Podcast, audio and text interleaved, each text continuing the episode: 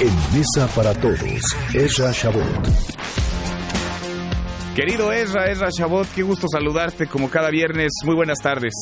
Hola, ¿qué tal? Manuel López San Martín, buenas tardes. Pues sí, esta es esta semana una semana como pues eh, todas las de esta administración bastante complicadas. Estos eh, datos económicos que definitivamente pues no le dan al gobierno un margen de maniobra muy amplio. Empezamos por supuesto con pues golpes que tienen que ver básicamente con problemas de organización yo te diría desorganización. Mm. tenían en la mano la reforma educativa la tenían armada ya negociada incluso con la propia oposición, pasa libremente en la Cámara de Diputados, se va al Senado y ¿qué crees?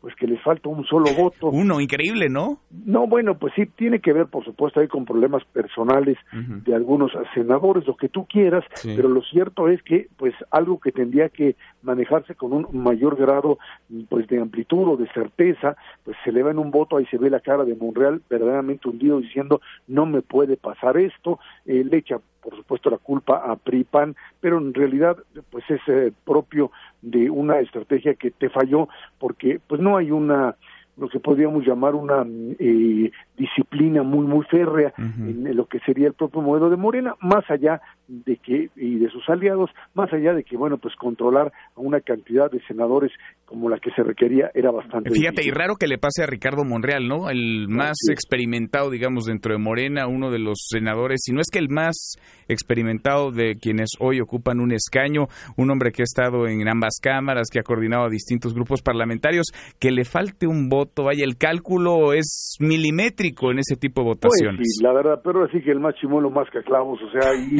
este, pues ni modo, ¿no? O sea, tienen ahí la gran capacidad para hacerlo, son muy, pues muy fregones, como se dice en el argot, pero la verdad es que pues manejar a una tribu de esa naturaleza no es fácil y bueno se les cae. Qué es lo que finalmente eh, eh, eh, genera esto pues esta idea de que existe un transitorio por ahí que le puede abrir la puerta a los propios sindicatos uh las dos una con S otra con C que de alguna forma podrían tener injerencia en el manejo de plazos y fíjate que ahí llama la atención la posición que han tenido tanto la coordinadora como el sindicato no el sindicato y el Bester Gordillo que quiere regresar al sindicato pues, prácticamente aplaudiéndole al gobierno, pero la coordinadora le ha bajado el ruido, le ha bajado el volumen a sus protestas, ya no irán a acercar la Cámara de Diputados, a protestar al Senado, siguen movilizándose porque parece que pues tendrán que seguir jugando con ese rol, con esa parte del guion, pero ya las protestas son de otra magnitud, ¿no?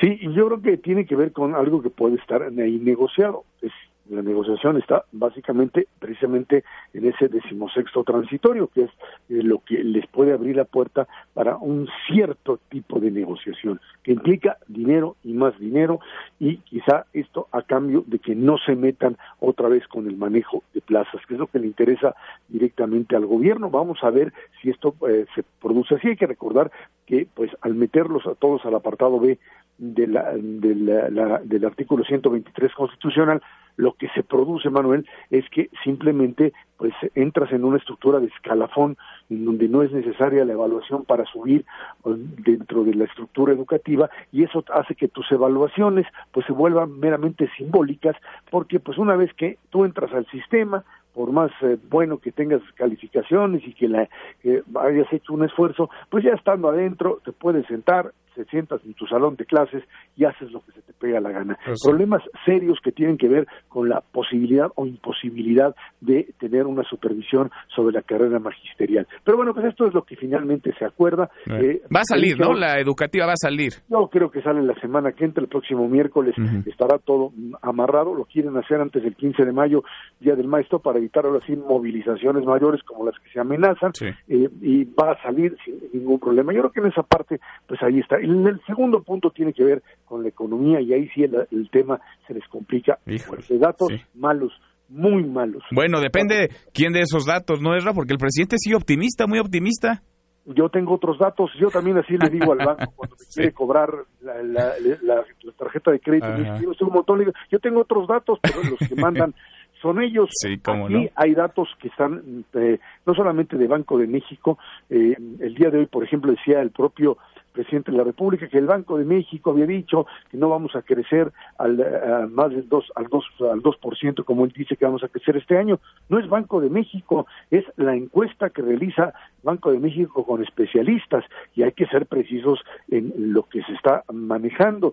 Yo creo que aquí tanto OCDE como eh, el INEGI, como las distintas eh, eh, calificadoras y corredurías dan frente a los datos además duros del propio INEGI de un crecimiento en el primer trimestre del año negativo de menos punto dos, eh, eh, lo que te está diciendo es que para alcanzar un crecimiento, pues siquiera llegando al uno, tienes que tener pues un segundo trimestre, tercero y un último trimestre de crecimientos muy muy fuertes. Afortunadamente el día de hoy aparece el dato de la economía norteamericana con fuerte, un alto nivel de empleo, eh, crecimiento también de los salarios en Estados Unidos, que esto por lo menos abre la puerta para una mejor recepción de lo que podríamos llamar eh, las mercancías mexicanas allá en los Estados Unidos y un aumento de remesas que está ligado precisamente a esta economía norteamericana que pensábamos podría entrar en una desaceleración mayor y no lo hará. Esto es una buena noticia. ¿Qué le dice la OCDE? ¿Qué le dice Gurría al presidente? Sí, está bien, podemos crecer al 2 y al 4 y al 6, lo que usted quiera, nada más que se necesita una reforma eh, fiscal y ahí te va, esto sí, te pone a temblar, con IVA generalizado prácticamente, con impuesto sobre la renta sin deducciones, sí, por favor, y a partir de ello con la eliminación de cualquier tipo de subsidios que se maneje. El mensaje es muy claro, sí, sí se puede, señor presidente, sí se puede, señores de Morena y gobierno, nada más que lo que hay que hacer es generar un mayor nivel de ingreso en prediales, en tenencia, etcétera, cosa que por supuesto va en contra de la línea del gobierno. sí, sí se puede, pero no con lo que están haciendo y no como lo están haciendo. Ahora el presidente insiste hoy en la mañanera que va muy bien la economía, que va muy bien el país y que, y son sus palabras, le va a ganar a los pronósticos como si esto fuera un asunto de vencidas, de fuercitas. Pero es que esa es la estrategia. A mí me parece que esa es la estrategia del presidente, es decir, vamos bien, generamos un modelo positivo, se puede ser. Sería un, poco eh, pues, suicida, te diría yo, que dijeran, no, ya nos ganaron, esto se está viniendo abajo. Eh, em, eh, yo creo que en la parte de tratar de generar confianza cuando tienes un nivel de popularidad, que es ese tipo de discurso pues te puede generar todavía una expectativa de que las cosas pueden cambiar. Eh, y se lo decía en algún momento a Luis Cárdenas el día de ayer que platicaba en la mañana en el noticiero. A ver, no es que esto está mal, alguien decía, es que no estamos mal, mira el tipo de cambio. Bueno, pues sí, el tipo de cambio está así porque hemos logrado controlar inflación y esa es la parte buena. No hay crecimiento, es cierto, pero tienes tasas de interés muy altas que siguen atrayendo a grandes capitales, pero que si no generas crecimiento se van a ir y en el momento en que se vayan, ahí sí, cuando te truenen la moneda es porque el capital ya se fue, eh, eh, Manuel, y si se va, es, es un tronido de un día para otro y ahí sí no lo paras. Yo creo que ese es el punto importante. Pero el asunto entonces Esra, pasa por gobernar, digamos, con la narrativa, con base en comunicación, porque es narrativa el tema de la seguridad, es narrativa el asunto económico. Vaya, la realidad dice otra cosa, pero la narrativa ahí está pero el problema es que llega un momento, tú lo llevas cuatro meses de gobierno y esto te da margen de maniobra, pero te llega un momento en donde la narrativa choca con una realidad y, y, y, y, y te genera un, un, una percepción ya luego real, porque si no hay empleos, si, si finalmente tienes esto que ya vemos en determinados sectores diciendo perdí mi trabajo, no lo consigo,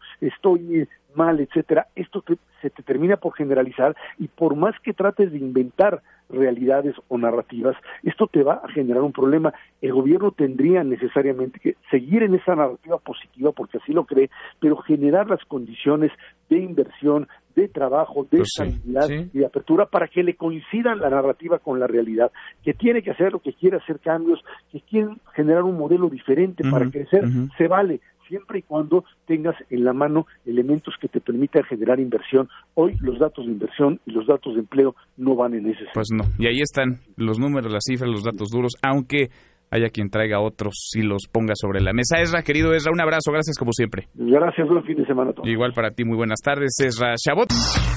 En Mesa para Todos, Esra Chabot.